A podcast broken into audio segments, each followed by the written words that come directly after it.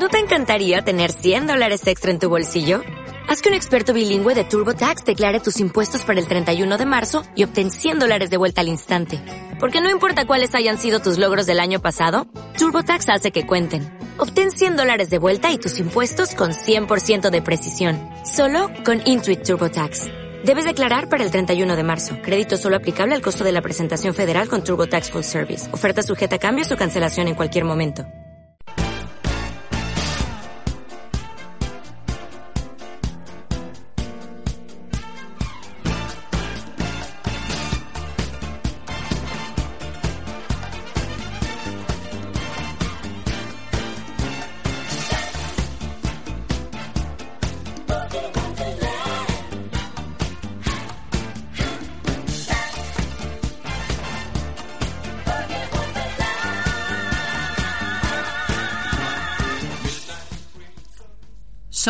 Las 7 de la tarde y esto es La Luna Búa, desde el 98.4 de la FM de Radio Pedrajas.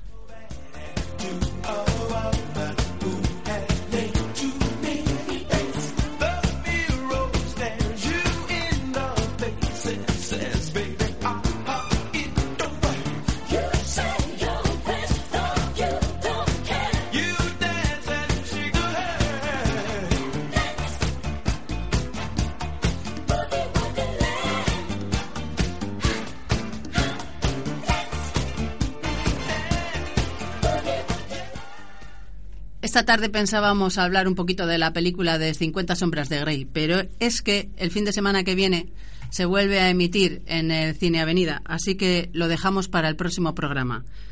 Mientras tanto, vamos a hacer una breve semblanza de la autora. Erika Leonard James nació en Londres en mayo de 1963. Es la autora de la, de la espectacular novela 50 sombras de Grey. De niña quería escribir historias que cautivasen a los lectores, pero dejó de lado sus sueños para dedicarse primero a su familia y a su carrera. Erika, que es madre de dos adolescentes, tuvo la inspiración de escribir su novela mientras estaba en el cine viendo una película, concretamente la famosa Crepúsculo, sobre la relación entre una adolescente y un vampiro. En ese momento de su vida era una conocida profesional de televisión, con un currículum envidiable, según explica su marido, pero se sentía poco realizada creativamente. Lo que más le gustaba era leer novelas románticas mientras iba y venía en el metro de Londres. Al parecer, su gusto por las escenas de sexo encontró una expresión creativa esa noche que vio Crepúsculo en el cine.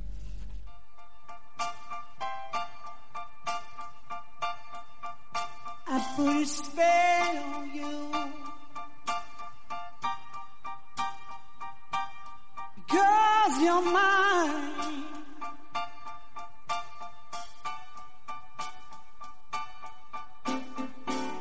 You better stop the things you do. I tell you, I ain't lying. I ain't lying. You know I can't stand it. You're running around you know better, Daddy. I can't stand it cause you put me down. Oh, I put a spell on you.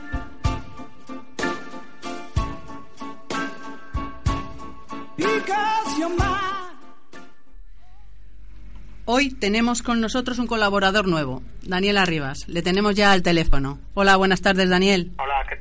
Dime, a ver, ¿de qué nos vas a hablar tú esta tarde? Pues bueno, este domingo es la gala de los Oscars y quería hablar un poco de las películas así más importantes. Me parece perfecto.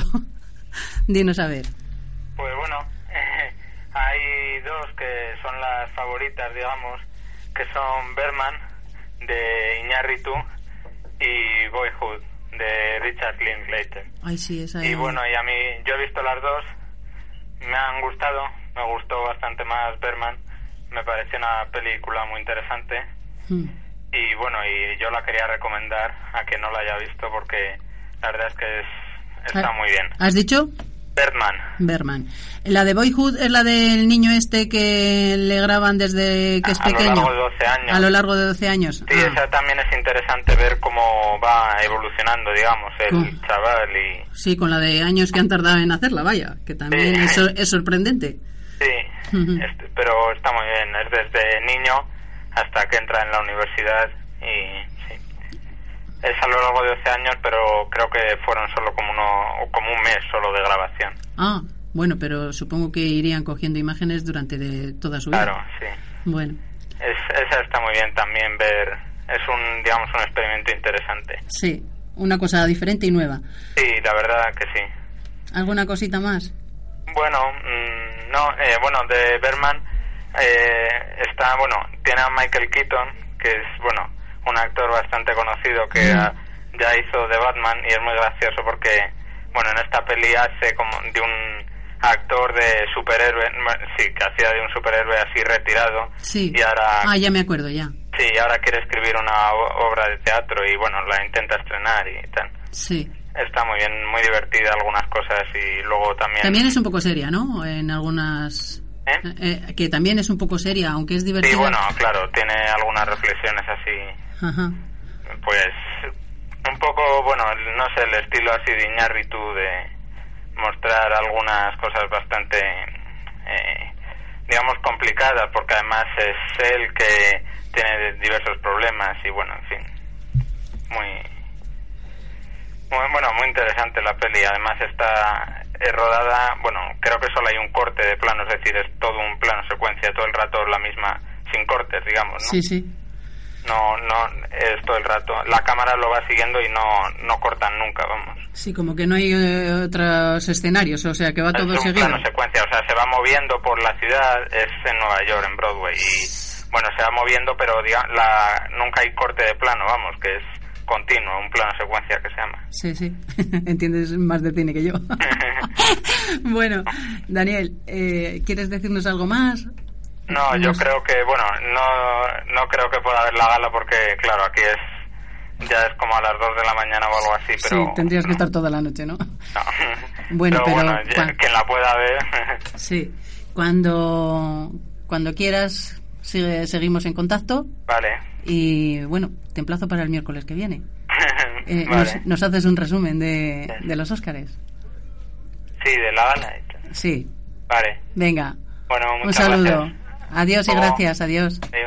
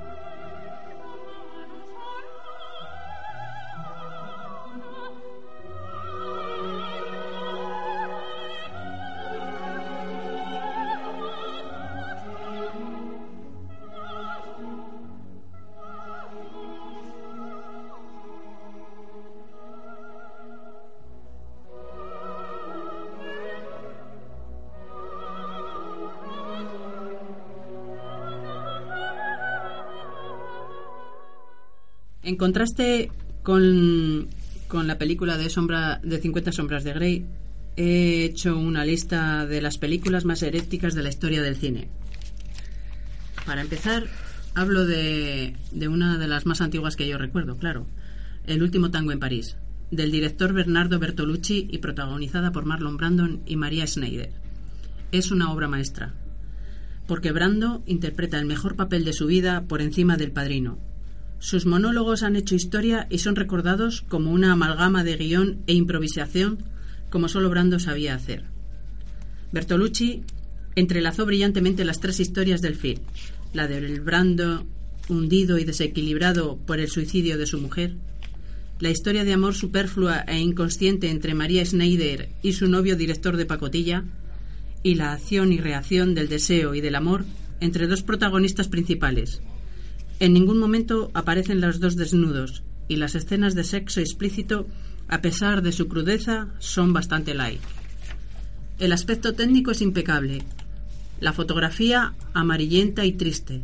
El juego con la luz y uno de los mejores montajes que se hayan realizado jamás, junto con la preciosista música de saxo, redondean esta obra de arte llamada El último tango en París.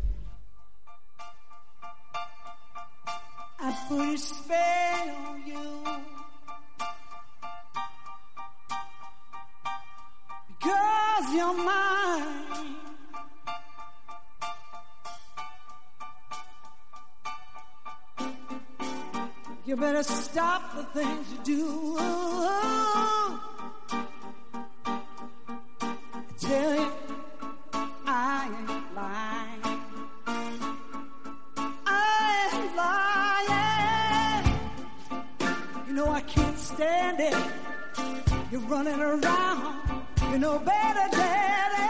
I can't stand it cause you put me down. Oh, a spell on you.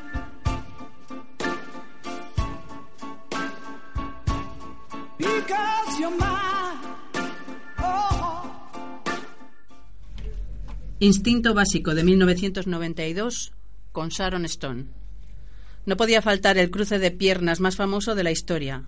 Instinto básico trata sobre la investigación del asesinato de una estrella de rock.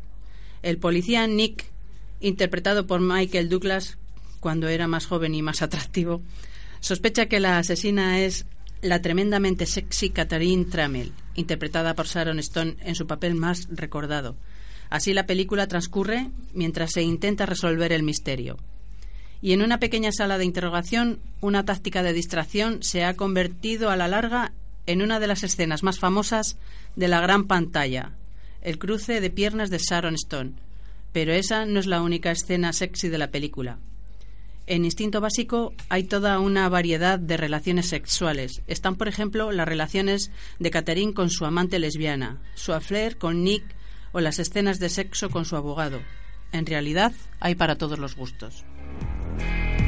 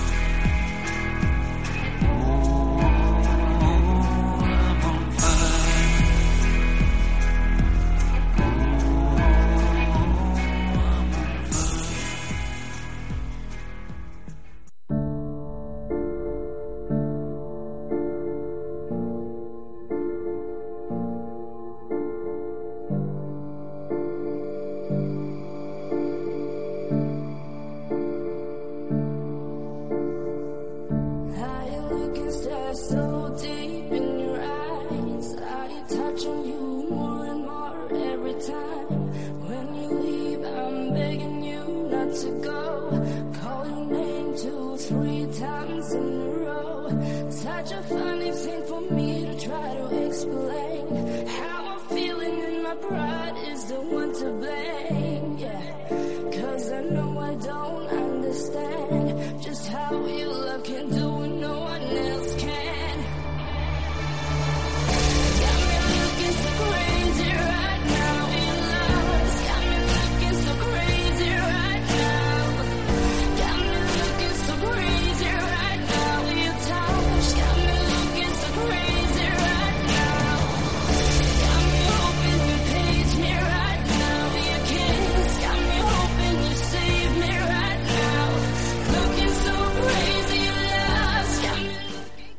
Continuamos.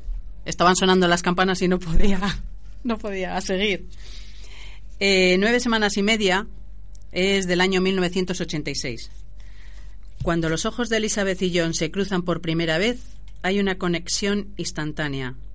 Él es un ensimismado chico de Wall Street y ella es la divorciada propietaria de una galería de arte. Pronto irradian un calor que traspasa las pantallas. La próxima vez que se encuentran en uno, el uno con el otro en una feria de antigüedades, no dejan escapar la oportunidad y acaban en una casa para comenzar una aventura que, ¿adivinan cuánto dura? Nueve semanas y media. Eso sí, mientras tanto, puedes, es- puedes esperar ojos vendados, sirope de chocolate o cubitos de hielo. En definitiva, una experiencia cinematográfica de lo más apasionada. Got me hoping you save me right now. Your kiss got me hoping you save me right now. Looking so crazy, lost. Got me looking, got me looking so crazy, lost.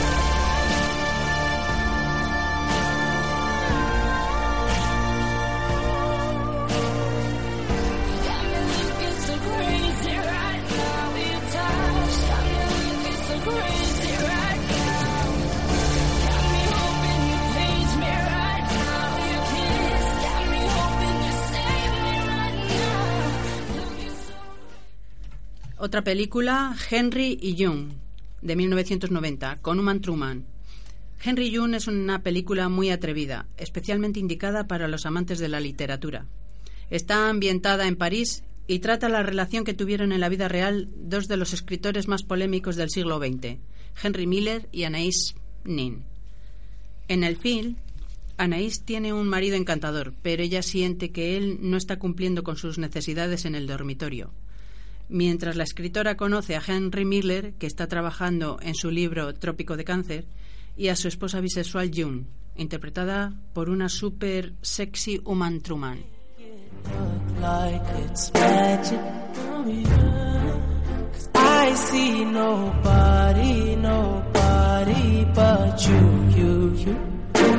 I'm never confused. I'm so used to being used.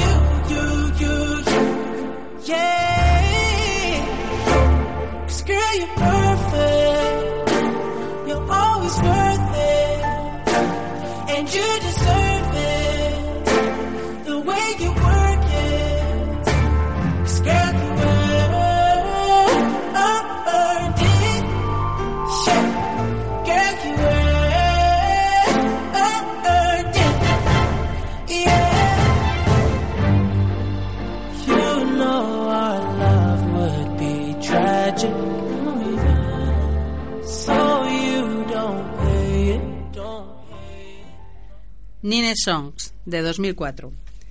Esta película británica, dirigida por Michelle Winterbottom, podría ser tu mejor elección si lo que buscas son escenas subidas de tono, pero con una historia detrás. Nueve Songs o Nueve orgasmos cuenta la historia de una pareja inusual. historia de amor entre Matt y Lisa. Una historia que comienza en un concierto y que se va desarrollando entre escenas de cama y el resto de los conciertos a los que la pareja acude durante el tiempo que dura su relación. Escenas muy tiernas, sexo en lugares extraños, tríos, sexo oral y también otras cercanas al sadomasoquismo. Hay para todos los gustos. Y el sexo es tan explícito porque es real.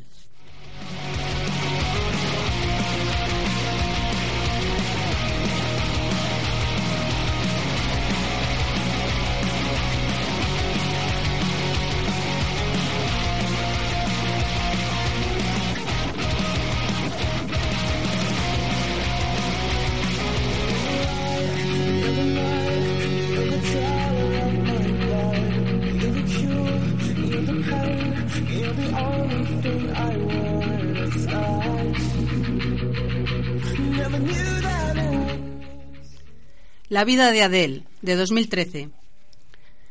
Del director Adelatis Quechiche. Adele tiene 15 años y sabe que lo normal es salir con chicos, pero tiene dudas sobre su sexualidad. Una noche conoce y se enamora inesperadamente de Emma, una joven con el pelo azul. La atracción que despierta en ella una mujer que le muestra el camino del deseo y la madurez hará que Adele tenga que sufrir los juicios y prejuicios de familiares y amigos. Esto es una adaptación de la novela gráfica de Blue, de Julie Marol.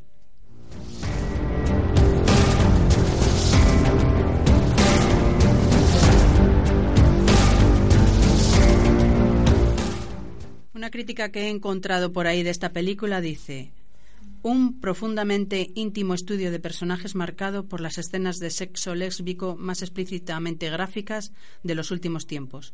El resultado ciertamente removerá las emociones y la controversia. Quechiche cuenta esta historia con desarmante verdad. Filma las escenas de sexo con una autenticidad insólita. Todo es placentera o dolorosamente real. Y nos descubre a una actriz extraña y maravillosa llamada Adele Esachopoulos.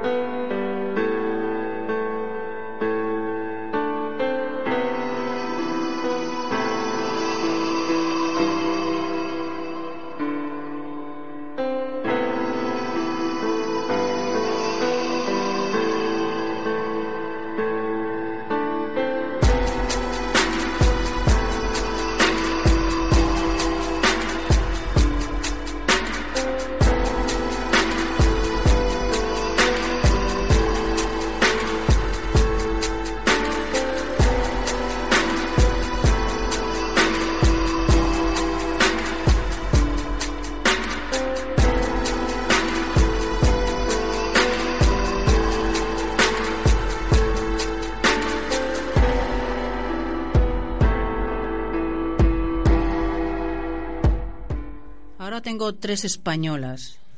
Una es Lucía y el sexo de 2001 con Paz Vega. Julio Meden debería ser uno de tus directores preferidos a la hora de buscar una película con alto contenido erótico.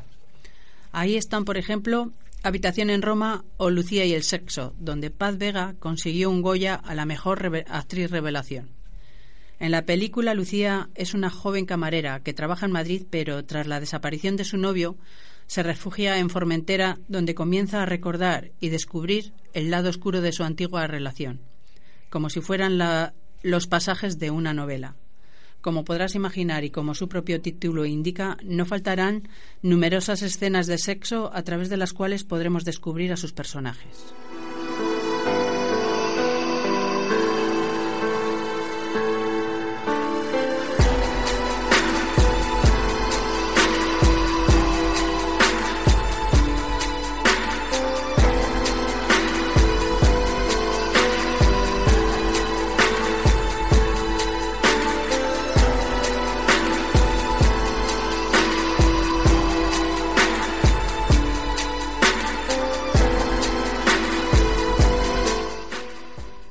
Y tu mamá también, otra película del 2001, con Maribel Verdú.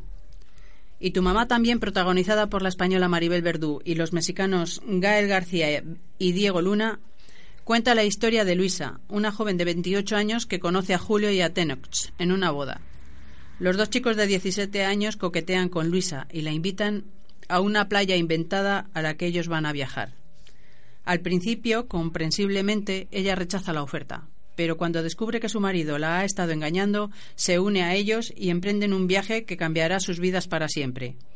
En el transcurso del mismo se divierten mucho y se llevan muy bien como amigos, pero no sería una película muy erótica si fuera ahí donde acabase.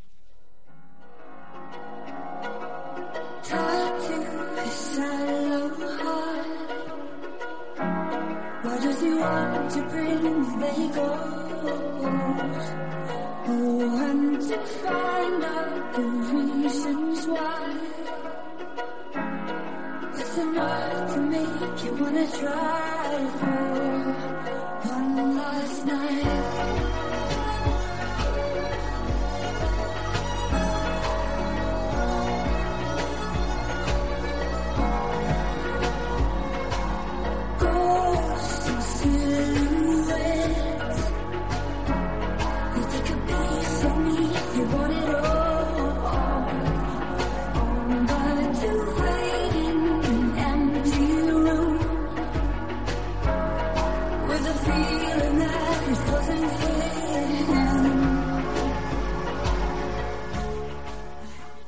Otra película, de, Castillos de Cartón, del 2009, con Adriana Ugarte. Es la historia de tres estudiantes de Bellas Artes que acaban formando un triángulo amoroso bastante peculiar. Esta producción española está protagonizada por la guapísima Adriana Ugarte, acompañada por Nilo Moore y Bien Durian. Los tres comienzan a sentir una extraña atracción que descubren casi por casualidad y que les ayuda a desinhibirse sexualmente.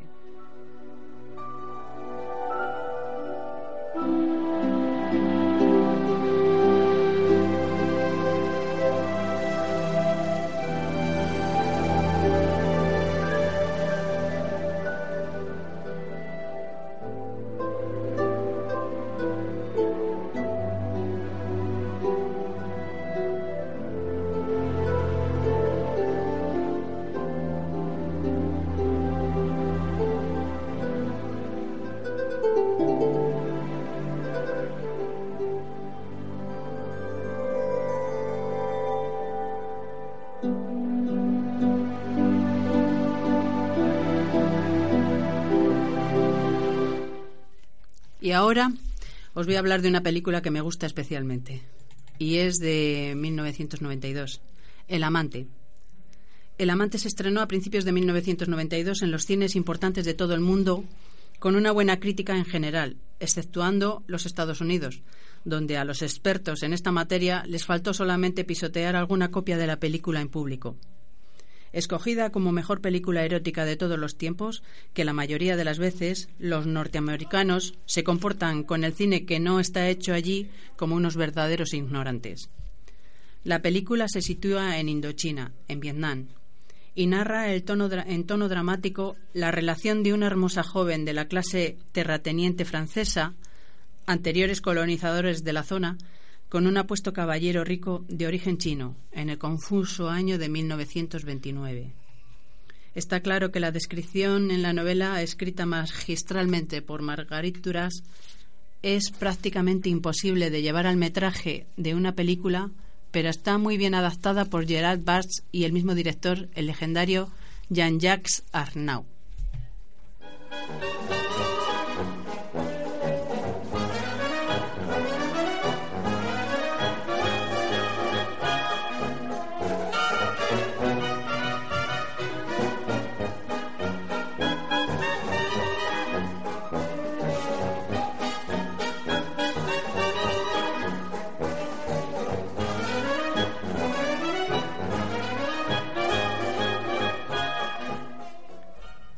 La actriz protagonista fue Jane March, que cumpliría 18 años durante el rodaje. Su papel estuvo interpretado de manera sublime y sería reconocido en toda Europa, recibiendo multitud de premios y, nominaciones. La producción estuvo a cargo de Claude Berry en una co- colaboración franco-británica-vietnamita. El, pa- el papel masculino lo interpretó el hongkonés Tony Leung, de forma más que notable.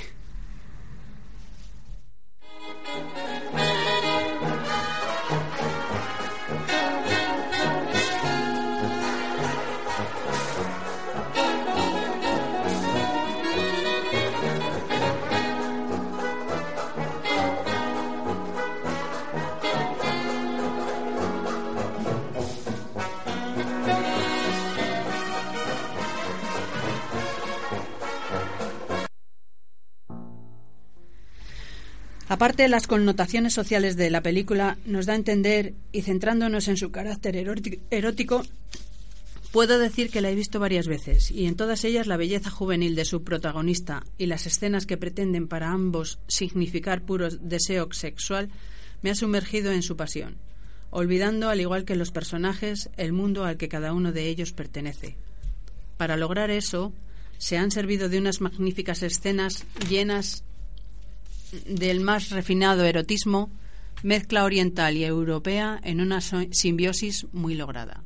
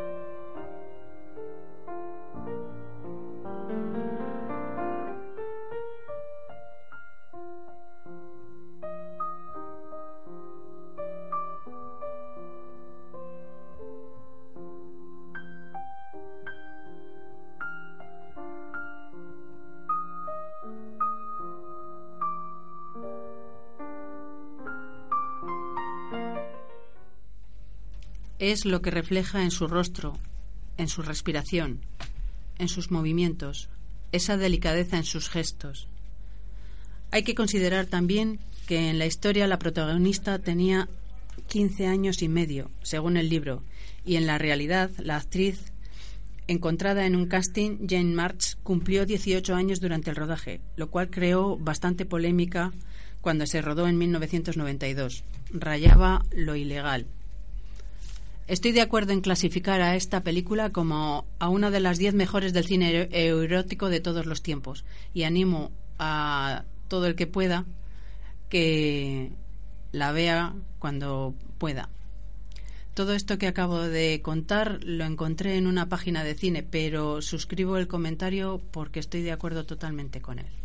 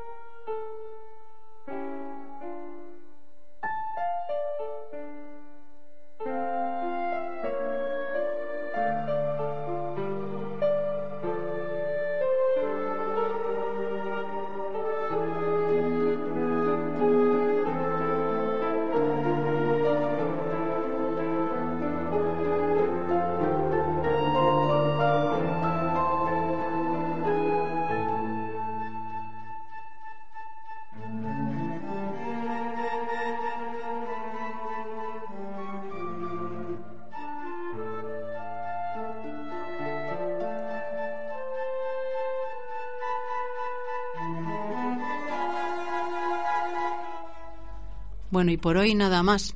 Ya nos veremos, nos oiremos el próximo día, si, si os parece, y podéis seguirnos en las redes sociales.